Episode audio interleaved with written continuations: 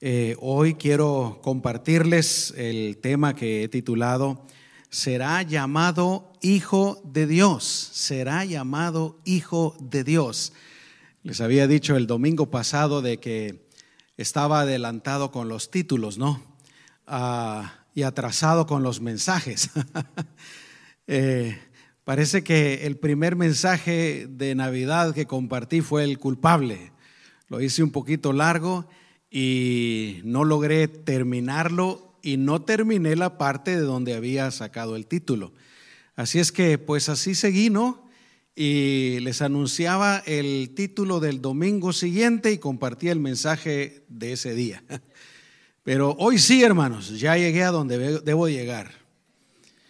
Este mensaje lo había titulado El Hijo del Altísimo, pero quise cambiarle el título para ya no volver a usar el mismo por tres domingos seguidos, ¿no? Será llamado Hijo de Dios.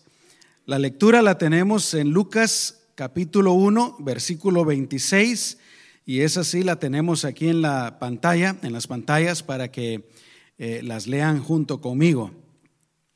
Gracias al Señor. Dice la palabra del Señor. Lucas 1, capítulo 1, versículos 26 al 38. Eh, antes de, entrar en la lectura, ya hemos platicado, porque esta lectura está inmediatamente después de cuando el ángel le anuncia eh, el nacimiento a Zacarías y a Elizabeth. Eh, así es que ya pasó ese acontecimiento y ahora dice la palabra del Señor así, versículo 26. Seis meses después, Dios envió al ángel Gabriel, a la ciudad Galilea de Nazaret para ver a María, una virgen que estaba comprometida con José, un hombre que era descendiente de David. El ángel entró en donde ella estaba y le dijo, salve, muy favorecida, el Señor está contigo.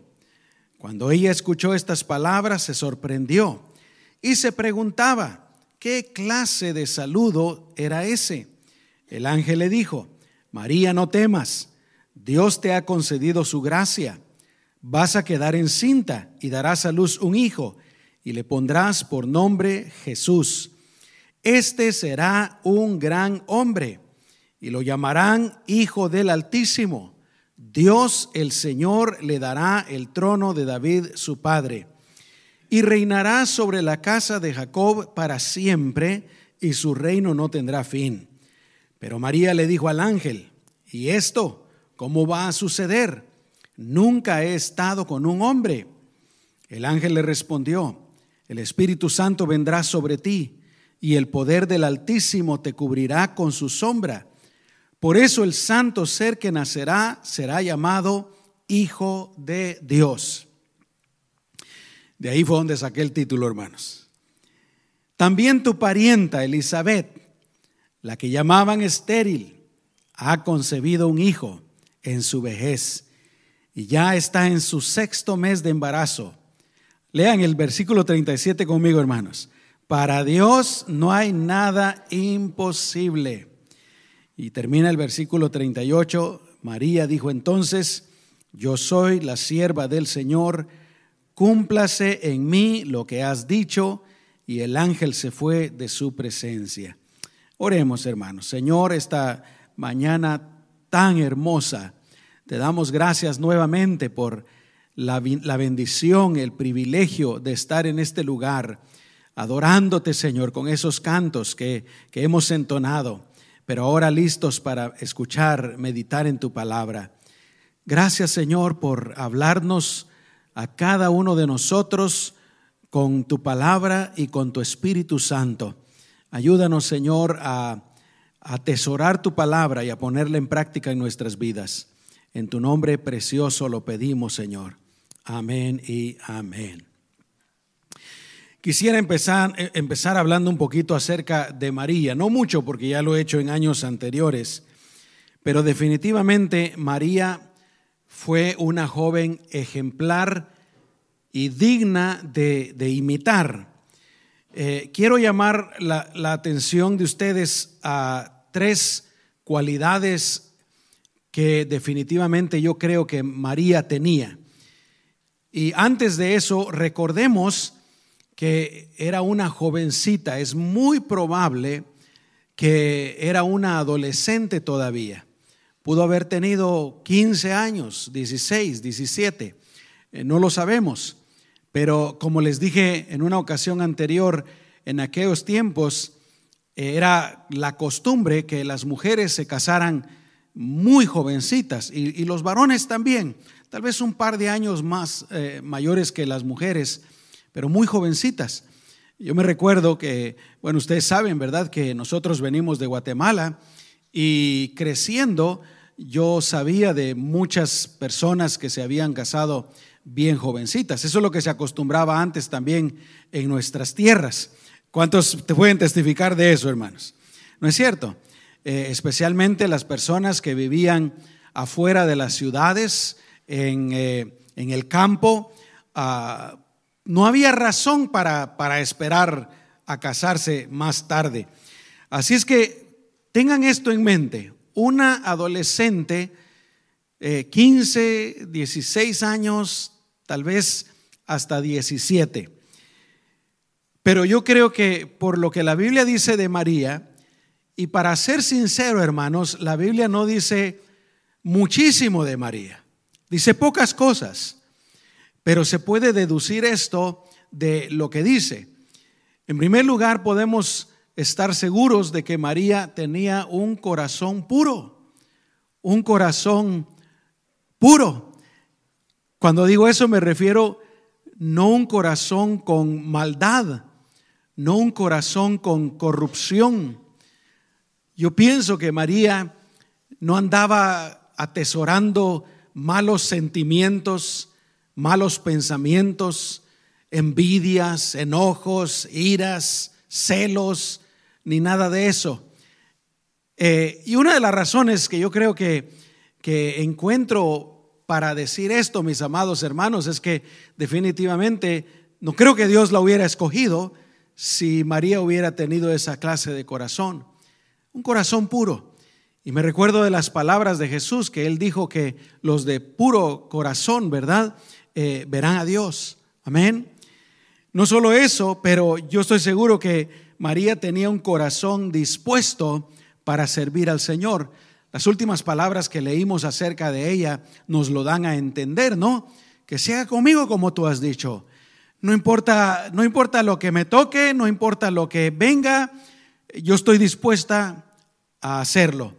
Y obviamente eso nos lleva a la tercera cosa, a la tercera cualidad que yo encuentro en María, que es prácticamente relacionada con la que les acabo de decir, y es que María era una, una joven totalmente dispuesta a la obediencia a Dios. Eh, y por eso digo, ¿verdad? Es una muchacha ejemplar y es una joven digna de imitar. Para todos nosotros, los que ya estamos mayores, dicen amén, hermanos, pero especialmente para los jóvenes, para las adolescentes, para los jovencitos. Eh, como quisiera animarles, ¿verdad?, para que procuraran imitar a María en su pureza, en su disposición a Dios, en su obediencia. Hace algunos años, eh, ustedes saben que a mí me gusta, bueno, los que ya tienen años con, nosotros, ¿no? Saben que a mí me gusta mucho una película que se llama eh, La Natividad. No recuerdo exactamente cuándo nació, pudo haber, cuándo la sacaron al cine, pudo haber sido en los 80s, en los 90s o en los 2000s, eh, pero para mí es, es la, la, mejor película que hay acerca de la natividad, del nacimiento del Señor. No quise ponerla este año, hermanos, porque ya mi esposa me regaña que cada año la pongo. Amén. Pero si la pueden ver, yo les animo para que la miren una vez más. Yo hace poco la volví a ver. Amén. No me la pierdo cada año. Eh, y en esa película se muestra a María, esta jovencita humilde, así como yo les acabo de decir. Y pues hace años yo compré un DVD y se lo di a mi nieta, a mi nieta mayor, y le dije, porque ustedes saben, ¿verdad?, que los niños Por ejemplo, los varoncitos están bien entrados en, en los superhéroes, ¿no? En Hulk y en Capitán América y Batman y Superman y ya otro montón de superhéroes que han salido que ya ni los conozco a todos. Y, las mujercitas están entradas también en algunas superhéroes. Puedo pensar en la Mujer Maravilla, pero también desde niñas, las, las niñas les encanta ver las princesas de Disney, ¿no? Eh, la Cenicienta y esto y el otro. Y, yo me recuerdo que en ese tiempo, pues mi nieta, obviamente, como es natural, le gustaba todo esto. Y le dije yo, eh, mira mi amorcito, le digo, te voy a arreglar esta película para que mires la historia de, de María. Ella, le digo, sí es una verdadera princesa ante los ojos del Señor. Ella es real y es digna de, imitar. Dicen amén, hermanos. Pero bueno, así es que lo primero que encontramos en esos versículos que leímos fue el saludo del ángel. Y lo primero que el ángel le dice es, salve, muy favorecida. ¿Por qué? Porque María estaba recibiendo un don, estaba recibiendo un favor de Dios único, el privilegio de ser la madre del Mesías. ¿Se imaginan ustedes que por miles de años el pueblo de Israel estaba esperando el nacimiento del Mesías prometido. Y hermanos, eh, los, eh, los, judíos para el tiempo de María eh, eran bien religiosos. Crecían obedeciendo la palabra de Dios en donde, en donde dice, ¿verdad? Estas palabras las repetirás a tus hijos por el camino, por esto, las amarrarás en la puerta y etcétera. Los niños crecían repitiendo, leyendo la palabra de Dios y, un, y el tema principal probablemente era de que Dios iba a mandar un Salvador, que los iba a librar de los opresores, que los iba, que iba a ser lo máximo, pues, ¿no? Y se imaginan ustedes, pues, María sabía de esto. Y cuando el ángel se le aparece, ¿cómo no iba a ser muy favorecida? Claro que sí. Eh, María iba a ser favorecida de una manera única. Luego el ángel le dice, el Señor está contigo. Tercero, no temas. Hermanos, ¿cuántas veces hemos repetido esas palabras que el Señor mismo repite una y otra y otra y otra vez? No temas. ¿Se recuerdan ustedes que cuando hablamos de Zacarías, el ángel se le aparece a Zacarías en el templo y una de las cosas que le dice es, no temas? Yo estaba pensando que definitivamente una de las de los efectos del pecado en nuestro corazón, en nuestra alma, en nuestra mente es el temor, hermanos. Temor. Tal vez aunque digamos que no, pero allá adentro en nuestro subconsciente, ahí está el temor, ahí está el temor. ¿Qué va a pasar este año que viene? Eh, ¿Será que va a venir otra, otra? Hay gente que vive así el día de hoy. ¿Será que va a venir otra epidemia, otra pandemia? ¿Qué va a pasar con la economía? ¿Qué va a pasar con, con mi vida? Algunos de nosotros, ¿verdad? Ya me estoy haciendo eh, más grande. Eh, ¿Qué va a pasar con mi salud? ¿Qué va a pasar con mis eh, servicios médicos? ¿Qué va a pasar con mi trabajo? Ahí está siempre el temor. Y Dios nos repite una y otra vez más, no temas, no tengas miedo, no tengas miedo. Yo creo que Dios nos podría decir, yo estoy contigo, así como se lo dijo a María. No tengas miedo, no te dejaré, no te desampararé. Yo soy tu proveedor, yo soy tu Dios, yo soy tu creador, yo soy tu protector, yo soy todo para ti. Hijo mío, hija mía, puedes por fe, en obediencia, quitar el temor de tu corazón y de tu mente y confiar en mí. Una vez más, no, no temas. Y luego el ángel le dice, el Señor te ha concedido su gracia. Toda buena obra, todo don perfecto viene del Padre de las luces, en el cual no hay sombra de variación. Qué bendecidos somos, mis amados hermanos. Amén.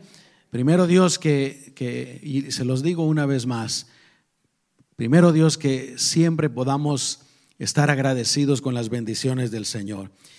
Y yo leyendo el saludo del ángel María, me hizo recordar, hermanos, de que Dios estaba favoreciendo a María, pero con el nacimiento de Jesús, Dios nos favoreció a nosotros también. ¿No es cierto? ¿Por qué?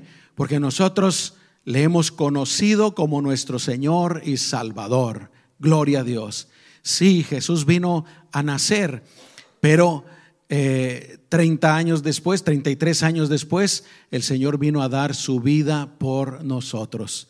Su nacimiento es algo eh, espectacular, algo importante, algo digno de celebrar, pero mis amados hermanos, sin su muerte y sin su resurrección, el nacimiento no tendría ningún valor. Amén. Nosotros somos favorecidos también. El Señor también está con nosotros. ¿Cuántos dicen amén, hermanos? He aquí yo estoy con vosotros todos los días hasta el fin del mundo. Y hermanos, nosotros también hemos recibido la gracia de Dios por medio de nuestro Señor Jesucristo. Y luego el ángel hace algo similar que lo que hizo con Juan el Bautista. El ángel da una pequeña descripción acerca de quién iba a ser Jesús. Lo primero que el ángel le dice eh, a María es, le vas a poner Jesús, le vas a poner Jesús. ¿Saben qué significa Jesús, hermanos?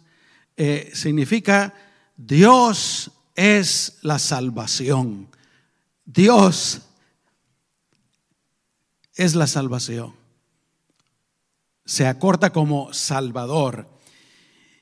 Y no solamente eso, le dice, le dice el ángel, este niño que va a nacer de ti será un gran hombre. Ahora aquí me llamó la atención porque hablando de Juan el Bautista, el ángel dijo, será un gran hombre ante los ojos de Dios. Pero aquí no dice ante los ojos de Dios. ¿Por qué, mis amados hermanos? Porque Jesús era Dios. Amén. Jesús es Dios. Aleluya. Y, dice, cuando dice será un gran hombre, nos está hablando acerca de la humanidad del Señor. Recordemos que otro de los nombres de nuestro Señor Jesucristo es Emanuel, que significa que Dios con nosotros. Increíble, hermanos, que Dios haya decidido venir al mundo a nacer como uno de nosotros con el propósito de salvarnos, ¿no? Aleluya. Luego el ángel le dice, lo llamarán el Hijo del Altísimo. Lo llamarán el Hijo del Altísimo, del Padre, del Creador. ¿Por qué? En primer lugar, porque Jesús era el primogénito y era el unigénito de Dios. Pero también porque sería concebido por el Espíritu Santo. Era el Hijo de Dios literalmente, si se puede decir así, ¿no? Gracias a Dios, mis amados hermanos, que ahora por la fe todos nosotros somos hijos de Dios. El Evangelio de Juan capítulo 1 versículo 12 dice, pero a todos los que le recibieron, a los que creen en su nombre, les dio la potestad de ser hechos hijos de Dios. Y el ángel termina diciendo, eh, el Señor, Dios el Señor, le dará el trono de David, su padre ¿Por qué, hermanos? Porque en Jesús Dios cumpliría todas las promesas que le había dado a los patriarcas, empezando con Abraham, las promesas que le había hecho al rey David y a todo el pueblo judío. Hermanos, Dios siempre cumple sus promesas. ¿Pueden decir amén? Dios siempre cumple sus promesas. Nosotros tenemos muchísimas promesas. Hermanos, yo podría pasar un mes entero año entero, años si quisiera, hablando de las promesas del Señor. Pero solo quiero recordarles una. Jesús dijo que Él iba a preparar un lugar para nosotros, para que donde Él está, nosotros también estemos ahí un día. Amén. Aleluya. Gloria a Dios. Luego del, saludo y del mensaje del ángel y de la descripción de, Jesús, encontramos la reacción y la respuesta de María. Lo primero que encontramos es que María se sorprende. Pero me llama la atención que no se sorprende tanto porque se le ha aparecido un ángel, sino porque María se pregunta, ¿qué clase de saludo es este? Miren nomás, ¿qué clase de saludo es este? Era un saludo único, hermanos. Solo a ella Dios envió el ángel a darle ese saludo. Y aquí viene una pregunta. María le pregunta al ángel, ¿y esto cómo va a suceder? Ahora, ¿se recuerdan de Zacarías, hermano? Él también tuvo una pregunta. Zacarías le pregunta al ángel, ¿cómo va a ser esto posible? Mi esposa y yo ya estamos viejos. Y aquí encontramos a María también con una pregunta. ¿Y esto cómo va a suceder? Pero la respuesta del ángel es diferente. A Zacarías le dijo, te vas a quedar mudo por dudar, por dudar.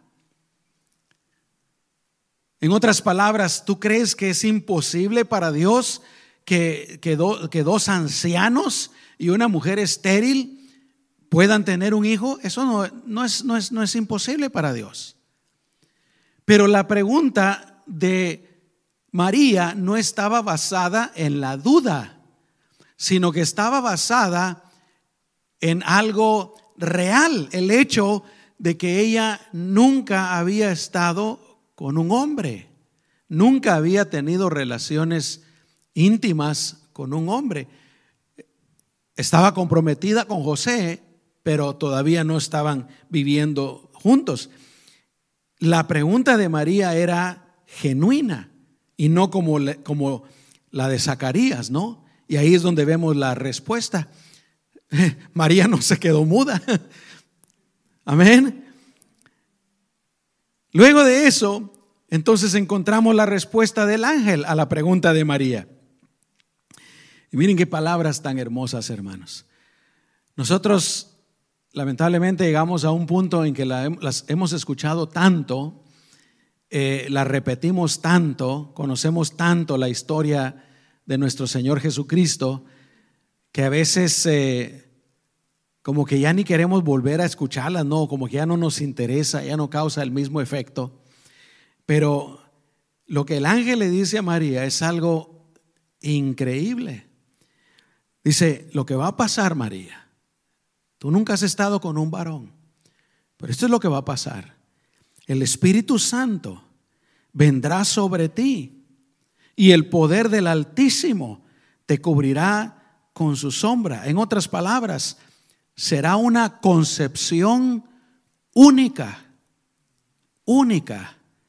Va a ser Dios, el Espíritu Santo, el que solo Dios sabe cómo, mis amados hermanos, pero va a ser que va a tomar el óvulo de, de María y va a crear un ser humano divino al mismo tiempo. Así es que fue así como el ángel responde a María. Y les recuerdo, hermanos, por qué esto era necesario. Jesús sería el sacrificio por los pecados de nosotros. En la ley de Moisés nosotros encontramos que Dios había mandado que se presentaran animales. Y estos animales tendrían que, tenían que ser sin defecto, sin mancha. Y la gente simbólicamente lo que hacía era transferir sus pecados a estos animalitos.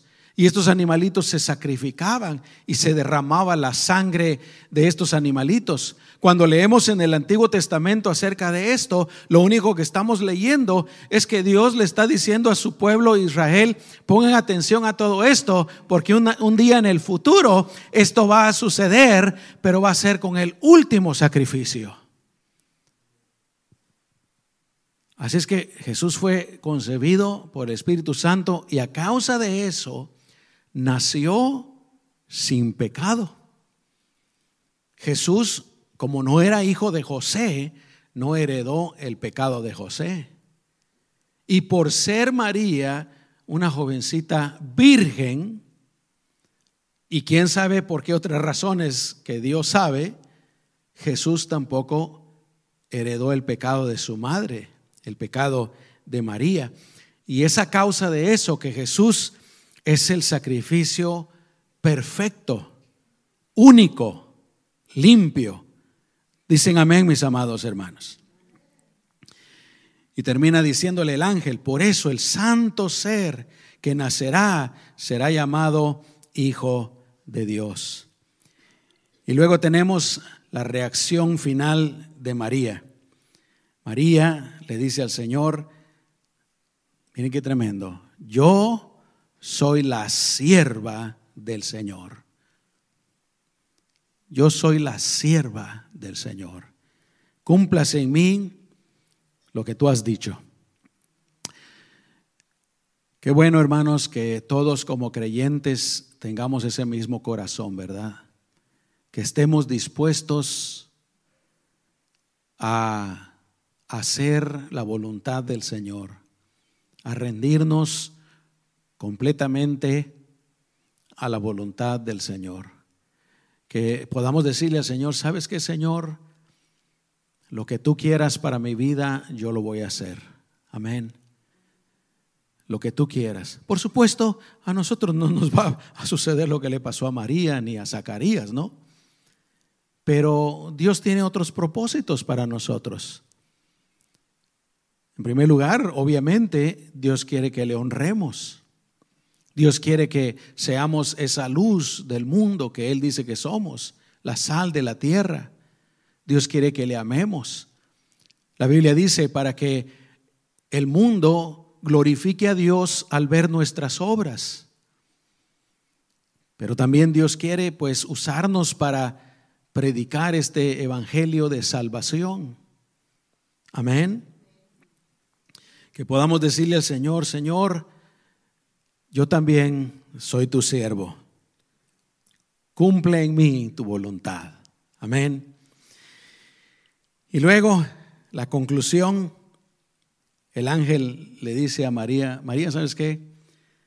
Para Dios no hay nada imposible.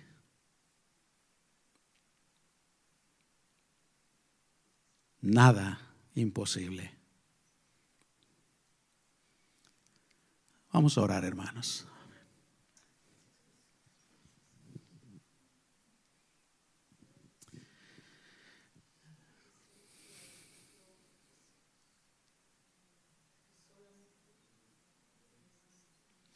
Amado Señor, por sobre todas las cosas, gracias por tu amor. Gracias por, como tú mismo dijiste, Señor, cuando éramos aún pecadores, Cristo murió por nosotros. Gracias, Señor, porque sin ti estaríamos todavía condenados, estaríamos perdidos. Gracias Jesús. Gracias Señor por tu palabra. Gracias Señor por, en este caso, el ejemplo de esta jovencita. Señor, que, que los jóvenes de este día